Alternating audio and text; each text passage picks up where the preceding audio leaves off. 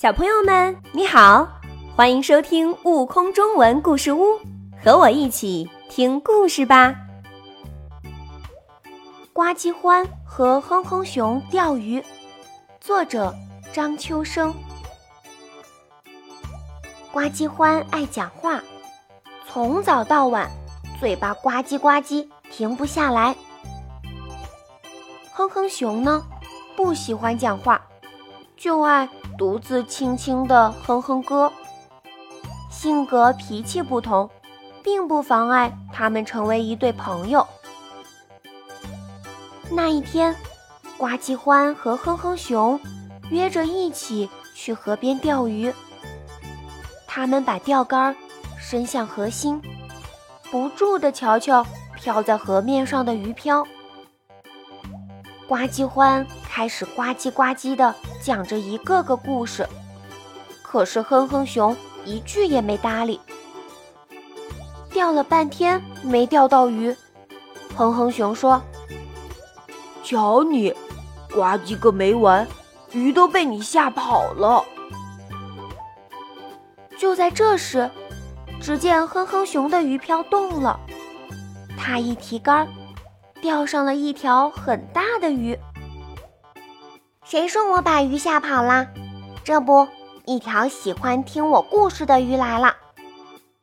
呱唧欢同情地瞧着那条鱼，说：“你是因为爱听我讲故事才赶来的吗？”鱼的嘴巴一张一合，一张一合，仿佛在说：“是的，是的。”哼哼熊想把鱼扔进鱼篓里。鱼的嘴巴还在不住地动着，呱唧欢说：“多可怜，一条爱听故事的鱼。”呱唧欢央求哼哼熊说：“这条鱼是我的朋友，你放了它吧，我会谢谢你的。”哼哼熊没法拒绝老朋友的请求，他放走了鱼。两个朋友又开始钓鱼。为了也钓到一条鱼，呱唧欢专心注视着鱼漂，不再呱唧。可是这时，哼哼熊却忍不住独自哼哼起歌来：“水波水波绿绿，藏着小鱼，小鱼哩哩。”钓了半天没钓上鱼，呱唧欢忍不住了：“哩哩什么呀？”鱼都让你唱跑了。也就在这时候，呱唧欢的鱼飘动了。他一提钓竿，鱼钩上一条鱼在扑腾着。多可怜！这一定也是条爱哼哼的鱼。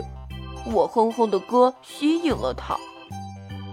呱唧欢拿下了鱼，鱼的嘴巴还在一张一合，仿佛在哼唱它最后的歌。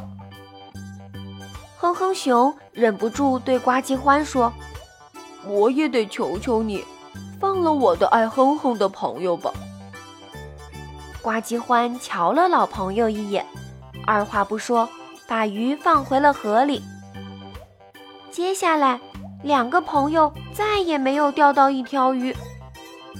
当他们扛着钓竿，提着空空的鱼篓，走在回家的路上时，他们的心情很快乐。呱唧欢依旧讲他呱唧呱唧的故事，哼哼熊呢，轻轻地哼着自己心爱的歌。更多精彩有趣的故事，请关注订阅“悟空中文故事屋”账号，快来听故事吧。